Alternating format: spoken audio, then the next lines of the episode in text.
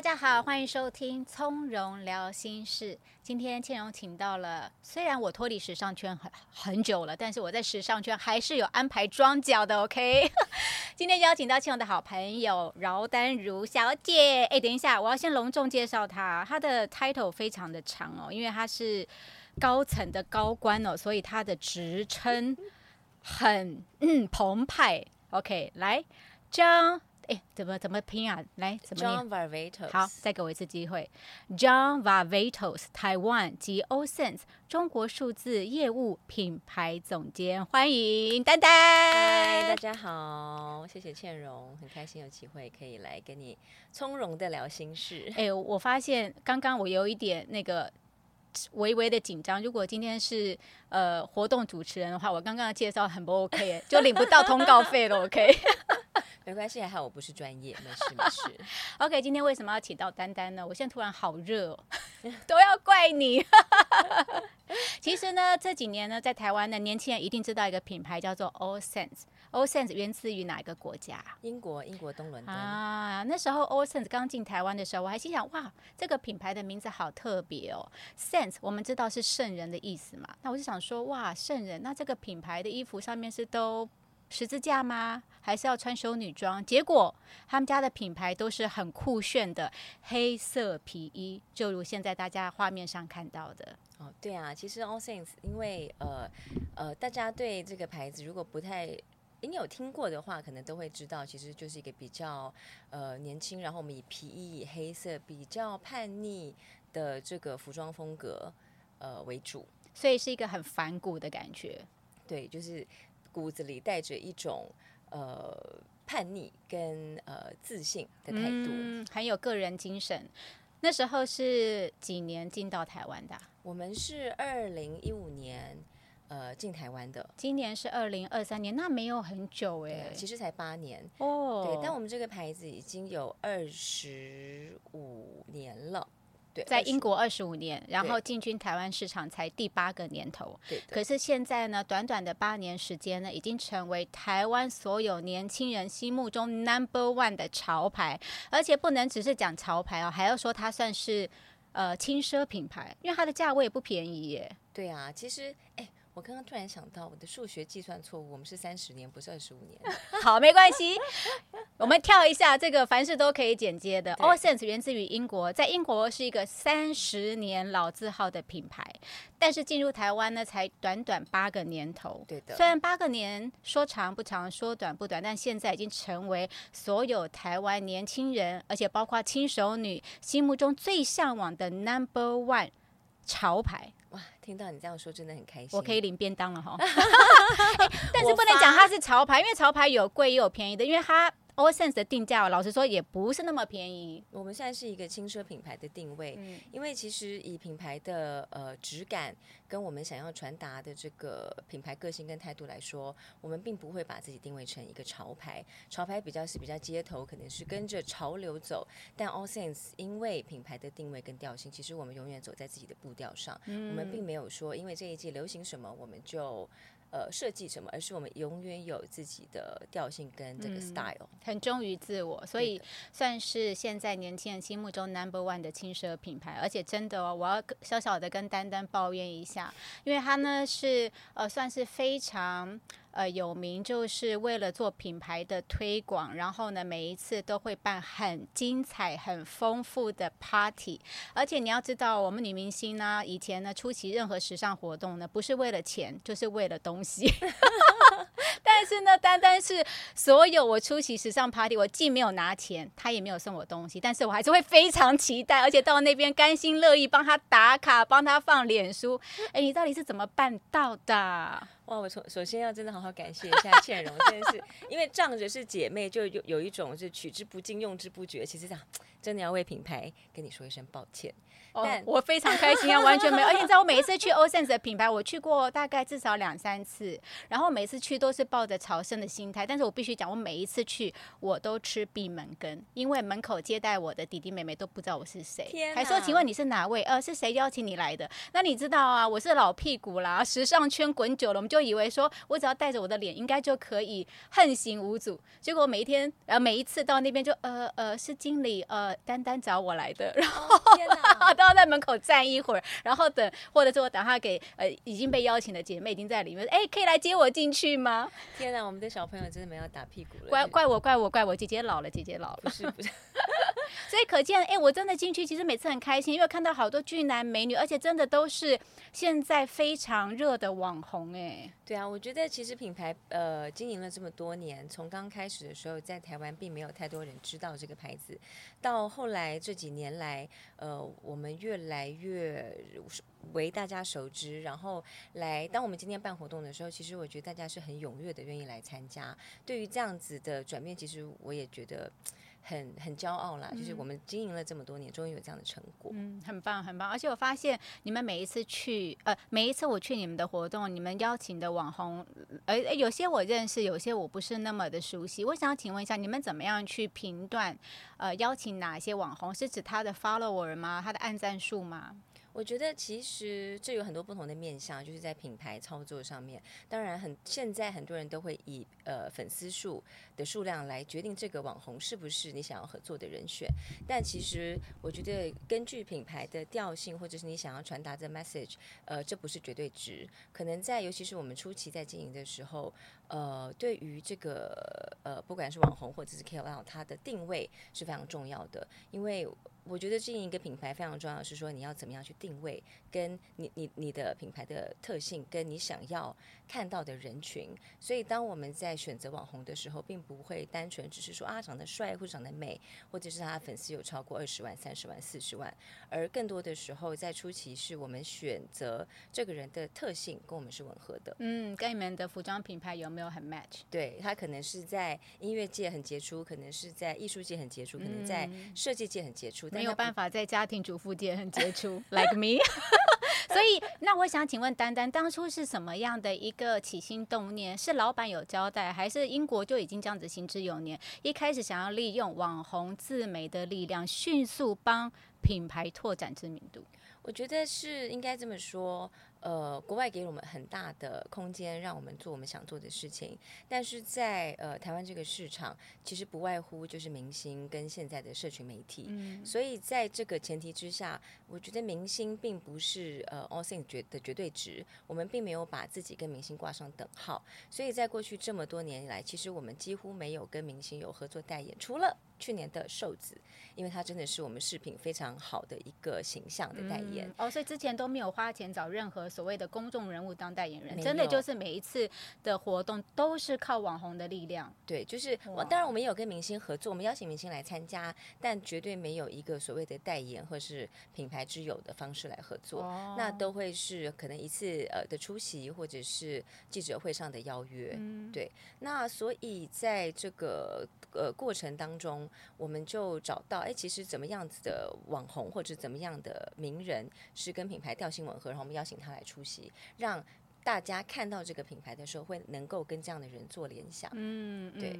不过过去八年来，真的丹丹呢帮 e a n 八办 party 呢是有目共睹的精彩，而且一年大概也会办几次，好像至少一次还两次吧。呃，我觉得其实在过去疫情的这个期间，我们做了一些转变。过往可能因为我们来了八来台湾八年了嘛，那其实我加入这个公司也就是八年，公司品牌来了多久，我就我就来了多久。那在头初期的头几年，其实我们大概在做的都是比较小型的的的活动，真的后来越办越大，好厉害！就是我要我要等会最后来分享 上一场 party 我参加的难忘回忆。你先继续说，后来怎么样？你说你 说，我好紧张，跟你没关系，只是跟三秒钟有关系。因为呃，我觉得就是在尤其是在疫情当中，呃。很多品牌遭遭受了一些转变。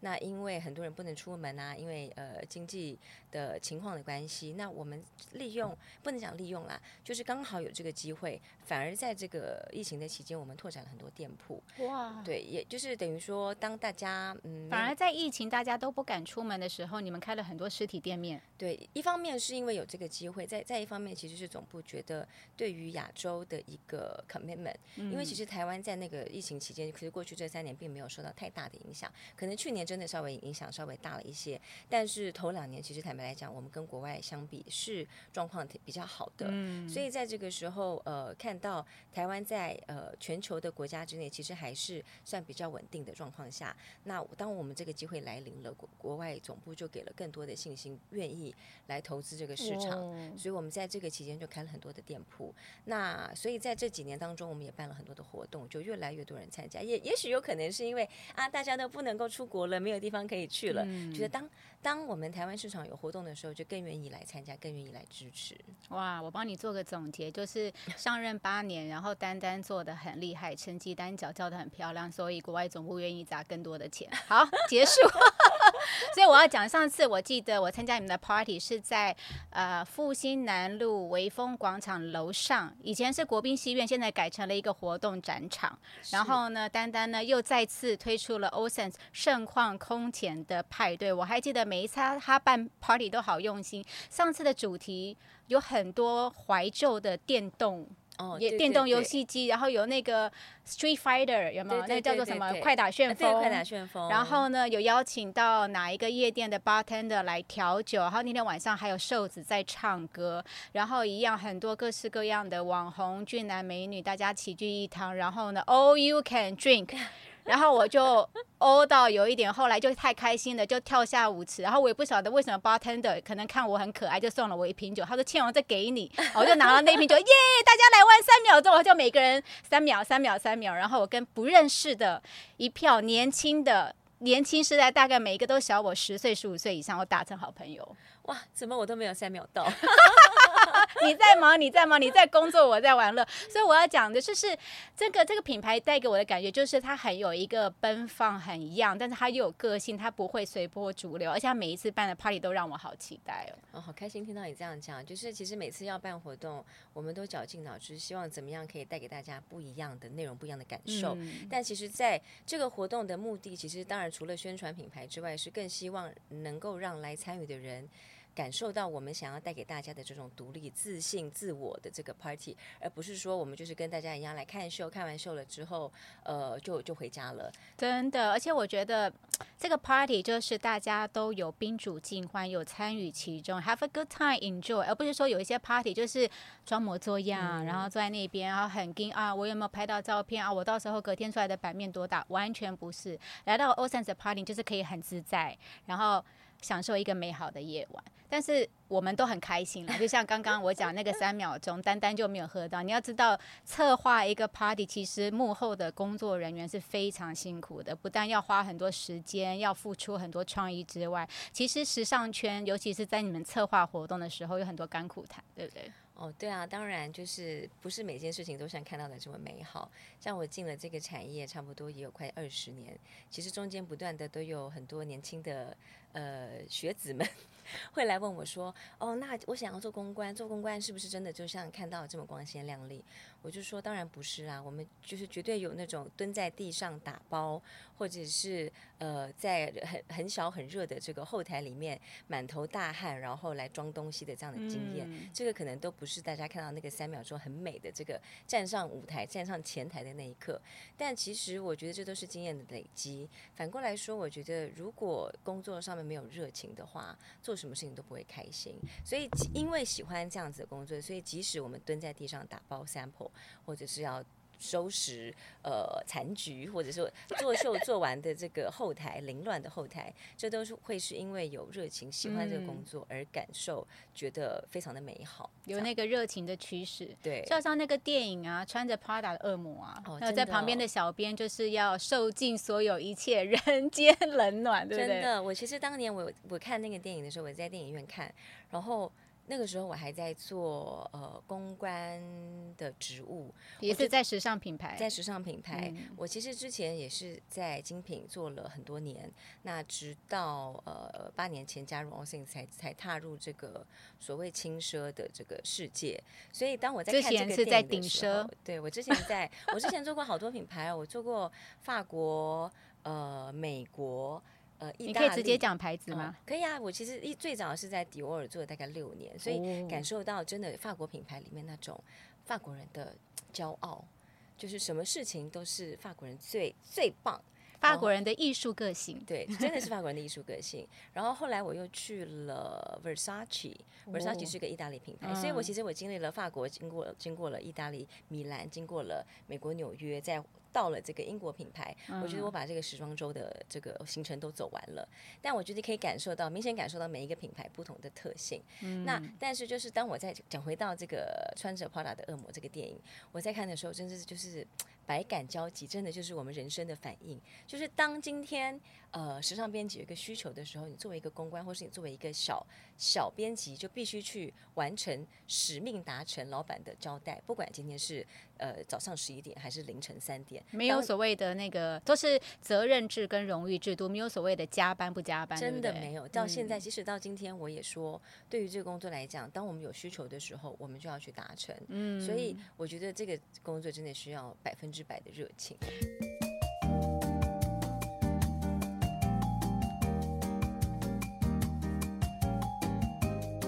可以分享一下，我觉得当然台湾的起薪应该算是跟其他的国家和城市比较起来，我们是偏低。可以分享一下，如果现在年轻人他真的很想开始进入这个时尚圈，从一个小编或者是公关助理开始做起的话，大概每个月是几 K 呀？一开始一开始一开始嘛？哇，这真的是一个摄影师都在笑，真的是一个敏感的问题呀。我觉得讲一个行情数字嘛。嗯，我觉得呃，都都这个 range 很广啦，因为从基本工资有没有三点五？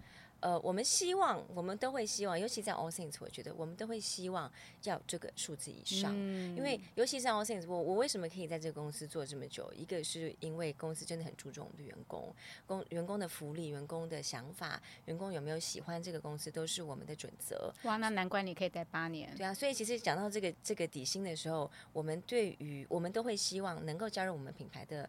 的同仁们都能够有好过于市场行情的薪水，因为这样你才会工愿意工作做得开心嘛。对，我觉得这个非常重要。不过刚刚丹丹有讲到，就是呃一开始踏入这一行，一定有很多你要付出的时间跟心血，但是。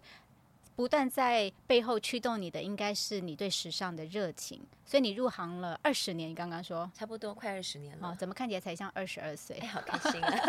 入行二十年，所以那个时候在念书时期，有大学主修相关科目吗？还是你从小就喜欢看时尚秀，然后就对这方面的行业很有向往？其实真的是，我觉得这个。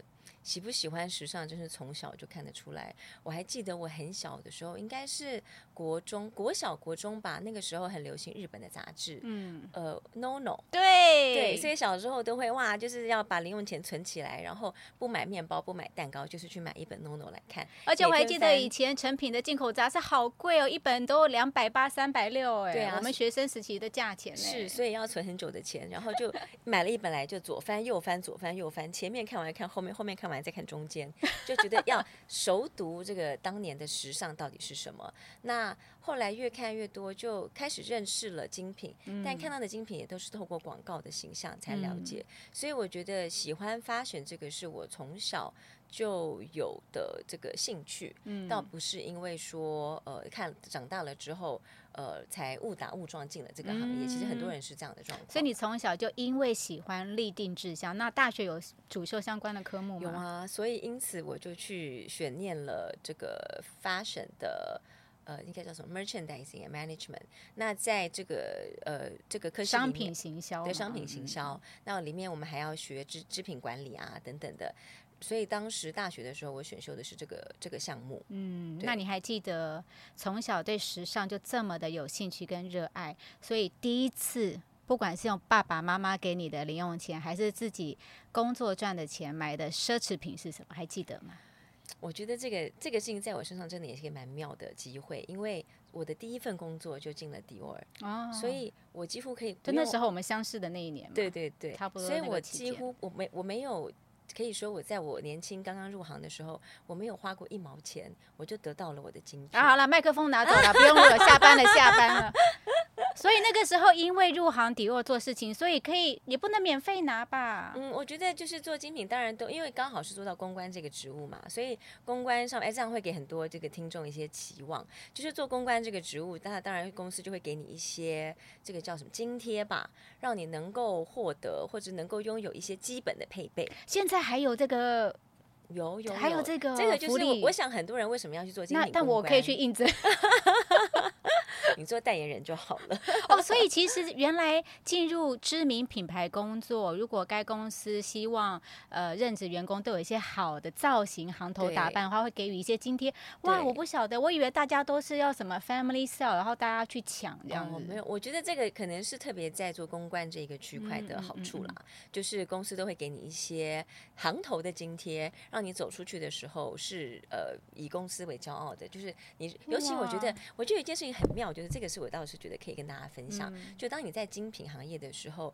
尤其是这些国外的奢侈品，他们都会觉得你就是这个公司的人。今天你走不管去哪里，你都不是个体了，你就是哦代表、代表这个。品牌。对，嗯所以今天不管你要去参加活动，或者是你要跟朋友出出门，他都会认为你就是这个牌子的代表。包括私下生活的时间吗？嗯对啊，那你这样子不是压力很大？因为你就不可能那个包租婆的 发卷造型，或者是穿睡衣出门，就一定是要至少打扮 chic 嘛，有那个流行的感觉。是的，，或者是说，好比说今天我在迪奥工作好了，我可能就呃不能够去香奈儿的活动场子。这是啊这是一个业业界就是敬业的呃呃，敬业潜规则。就是呃不不能说的秘密。哦，哇，那这样子你 你也不能，比如说你在迪奥上班，你也不能拿小箱包包吧？对对对对，这是绝对的致命伤。对对对。哦，所以其实在原来会这样哦。对啊，我觉得这个就是精精精品的竞品当中的一些小秘密。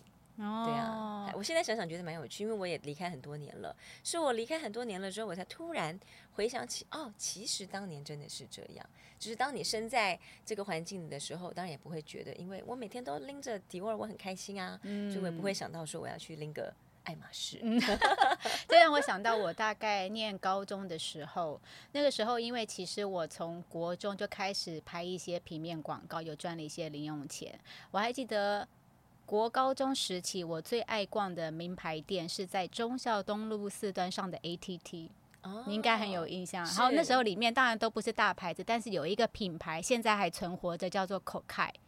我哦我发音标准吗？K O O K A I 苦开口凯。我还记得那时候他们家的衣服好漂亮哦。然后我看到一件皮衣，诶，跟你们家的今天的嗯皮衣很有相呼应的主题。那个皮衣是中间是皮衣，然后长袖它是那种呃类似像弹性的布料，所以它的真正皮衣的只有中间那一块。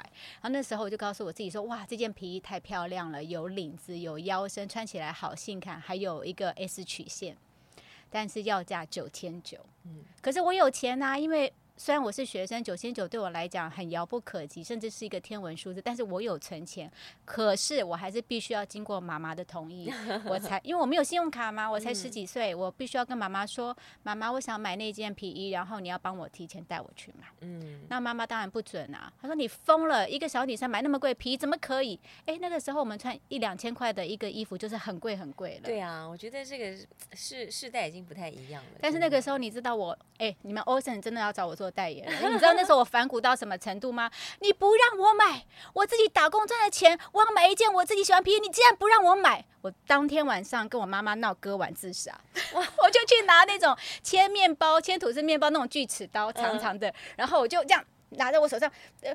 其实我是想要吸引妈妈的注意力，然后表达我的抗议，但是我也不敢真正切下去。可是我还是在我的表皮上刮了一刀，然后你看疤在这里。天哪，到所以我的割腕到现在我已经那个 四十几岁了，然后这个疤还是在，不是为了男伦，不是为了感情，是为了一件口开的皮。你真的是刚烈的个性哎。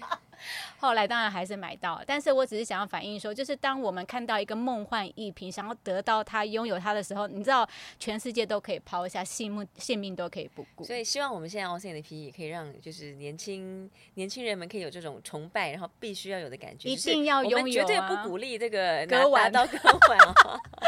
所以有没有什么？就是刚刚你讲嘛，哦，你真的是很棒啊，年纪轻轻就很幸运，就有迪奥的配备，然后还有行头津贴。那有没有什么东西是你真的是费了九牛二虎之力，然后去购买了一个梦幻精品？不要再讲工作变那个之变了，这样大家都会觉得说太轻松了。可是我其实真的一路以来，因为当你在每一个公司的时候，每一个公司就会有每一个公司的津贴，所以我我待过迪沃尔，又去了 Versace，其实中间的转换是还蛮大的。可能是我个人的个性吧，我都很能够适应。所以当我今天去了 Versace，我就开始穿一些花花不溜丢、很花俏的服装。然后后来我又去了 Michael Kors，我就开始喜欢这种美式呃比较精简的这海滩风，对海滩风、海度假风，对。所以其实坦白讲，我真的。呃，这么多年来，很少有机会会有这种欲望，我一定要得到一个什么样的的单品？人在福中不知福。不过我想要问一下丹丹，就是现在有太多年轻的女生啊，我个人是觉得，当然我刚刚分享我的割腕的故事，那是一个错误的示范，是是。但是有很多年轻，呃，有很多年轻的女生为了要。呃，有所谓的名牌穿搭，他觉得这是一个犒赏自己或者是表现自己工作价值的一个很好的表现哦。可是，呃，但是每一餐吃泡面或者是挨肚子 饿，然后呢，为了要买一个什么包包或者一件什么样的衣服，那你有没有什么建议？就是嗯。呃呃，小呃轻熟女或者是小资女，她们要入手的这个梦幻单品是什么？不要太贵的，但是也是一点她们可以穿戴身上的好东西。有没有什么类的你会比较推荐？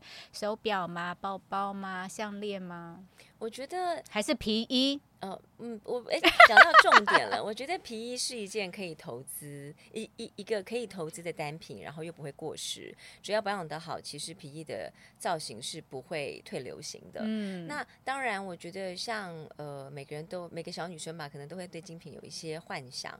那这真的是我最近这几年的领悟，可能年年纪也比较大了。然后现在小女生，你觉得大概几岁？二十五岁。二十八，现在的二十岁大学都还没毕业耶。对啊，可是我觉得，因为可能这个社群媒体的发达，我觉得大家都在看 IG，我觉得真的人年轻人成熟的非常快。所以如果说真的要投资一一件精品的话，我反而会是觉得，呃。投资一个不会退流行的品牌，嗯，是呃更重要的。因为当然现在我们旁身旁有很多朋友嘛，就是有时候爱马仕的包啊，选那的二十岁就拎爱马仕，我会生气。所以要存，我觉得可以存钱买一个不会退流行的经典款。那这样，当你不管是十年前背或是十年后背，它的看起来的价值都是一样。我觉得这样子的投资会去比每一季买了一个新的包款来说，过了过了一季你就不能够再拿这样子的花费。是更值得的，所以你不管年轻的女孩们，单单建议你，不管你是怎么样存钱，或者是吃泡面肚子挨饿，你既然都已经走过这一个努力的过程，就要投资一个至少可以穿十年，甚至是二十年以上的经典单品。对啊，我觉得这个非常重要，就是你不你不会希望呃过了三年之后看到它在你的衣柜里面，觉得哦，我当初为什么要花这个钱买它？嗯对，这样就划不来了嘛。嗯，既然都那么辛苦了，就让我想起来，我大概二十多年前。那时候透过朋友的关系，帮我用打七折的价钱买到了 Gucci 的皮衣，然后是一个咖啡橘，然后上面那个拉链是金扣。我还记得那时候我硬买，因为我比较窄肩嘛，所以买了穿起来其实有点大。我还特别又事后花了蛮多的钱去把它肩线修改的比较合身。到了今天我还穿着，二十五个年头过去，而且穿到整个你知道嘎吱窝还有尖尖的地方会有一点磨到，会颜色会有一点。脱漆，可是其实看起来是还是那个经典的 look。你还你还可以穿的二十五年的衣服还可以穿呢，还哎对呀，身材还可以挤得挤得进去。不过讲到这个，因为皮衣呢是 Osense 的呃指标的这个单品，那这次台湾的天气又很潮湿耶，要怎么？不过你看现在可以穿背心短袖的皮衣，对啊，已经有一些不同的变化，但保养该怎么样保养？其实皮衣，呃，我觉得就是要呃让它在干燥的情况下，然后当你挂在衣柜的时候，不见得是要使用衣套，因为很多人就会说啊怕它脏啊，所以我就用衣套把它套起来。但如果说呃皮衣在没有清理干净的前提之下就放到衣套里面，其实非常容易发霉。要让它呼吸，对不对？让它呼吸，是的，是的。然后有些有些人会担心说啊，那皮衣是不是不能够淋到雨？其实它本来就是天然皮革，就算即使淋到雨了，把它擦干就好了。哎，这个道理就像以前 LV 的。小姐想要推销我买皮草，她说：“我告诉你，真正好的皮草是不怕雨淋，毛毛雨 OK 哦。”我讲，嗯。好，我今天非常开心，丹丹来到我们从容聊心事。不过最后好像都发现哦，不管是轻奢品牌、顶奢品牌，还是时尚的精品哦，哎，其实不是年轻人的专利啊。如果是 Ocean 的，我也希望，虽然现在我十几岁，我要穿你们家衣服很好看，有没有给一些熟女或者是妈妈们一些建议？怎么样在穿搭上，我们也可以像走在时代的尖端？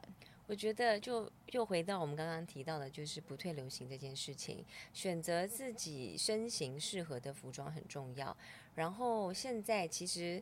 呃，我觉得洋装是一个很好搭配的单品，因为现在其实很流行多层次穿搭嘛。我觉得找到一个，你确定吗？我这样会不会穿起来像孕妇装？我可以多层次吗？没有找到一个适长度适中的洋装，不管是搭配可能 T 恤啊，或者是搭配天气凉一点搭个针织衫，然后再冷一点或者要做造型的时候搭配一个。短件短版的皮衣，好比说以个子比较娇小的女生来讲，穿一个短版的皮衣，就会很容易做出不同的造型，看起来会很有精神。对，所以我觉得其实洋装是一个很好做搭配的单品，也不要觉得说哎洋装就会穿起来很像女孩子啊，或者是很女性化、很 girly。其实洋装也可以做出很有个性的穿搭。我觉得 Allsin 就有很多非常适合。做这种基本的款型做搭配的单品，所以我觉得真的可以，就是请大家来 a l s i n 做逛逛。所以其实，在穿搭上也可以跳脱自己以往的框架。不过今天在我们节目的尾声呢，还是要请丹丹来介绍一下你现在任职的新品牌。刚刚我不是很会发音的，John Varvatos，Varvatos，这是一个来自哪里的品牌？来自纽约的男装设计师品牌。其实男装设计师，所以只有男装，只有我们是纯男装。哦，那基本上呃，All Things 跟 John Varvatos。我们算是同一家母公司。那 John Varvatos 是今年三月才来台湾，他就是一个比较摇滚，哇，很新哎，二零二三年三月才进来台湾，才刚刚进来台湾。我们的唯一一家店铺现在是在。呃，维风广场就是复兴南路那家店，对对对，也是走比较高端的售价，对高端的路线就是比较呃成熟的男装设计师品牌。那其实服装的设计上，我觉得跟 All Things 是类似的，All Things 男装是类似的。我们的皮衣啊，我们的花衬衫，我们的牛仔裤跟 T 恤都非常的有名，只是说在呃设计的细节里面，可能 All Things 比较适合年轻的男男生，以男装来说，但是 John Varvatos 比较适合成熟一点的。男生。大概三十五岁以上，嗯，我觉得四十岁以上，四十岁以上吧，四十，我们的 range 四十到八十岁都是我们的。不过相信丹丹呢，过去这八年呢，把 Ocean 经营的这么精彩，未来的 John Varvatos 也指日可待。希望希望希望大家多支持，然后有时间的时候就来呃威风广场逛一逛。我是去那边，可能醉翁之意不在酒，我看的不是衣服，是等四十岁以上进来到八十岁的有型的熟男。哎，讲到这个，我真的觉得台湾有型的熟男很多，对，所以欢迎你。我们首贵公司还缺人吗？我也可以有那个造型津贴哦。可以可以，可能可以请倩蓉来帮我们做造型讲座。好啊好啊，对。非常谢谢丹丹今天陪我们一起从容聊心事。谢谢谢谢倩蓉，拜拜拜。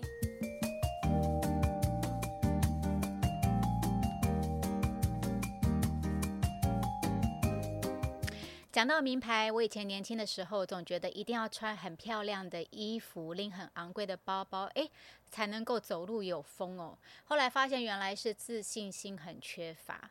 那现在呢？当然，我觉得心灵成熟度上面已经熬练了许多，可是难免有时候 经过漂亮的橱窗，还是会看的那些哇，好漂亮的时尚精品，好羡慕哦，我也好想要哦。但是随着年龄增长，我会慢慢去分辨，这是我的需要还是我的想要。有时候一个包包哇，真的几十万，好贵，换算可以变成孩子他一个月的学费呀、生活费，想一想就算了。因为我觉得到了这把年纪，应该是我穿衣服，而不是衣服穿我。亲爱的姐妹，有没有曾经你买过什么东西，梦幻精品，让你到现在超后悔，还是到现在你依然觉得超保值？欢迎留言告诉我哦。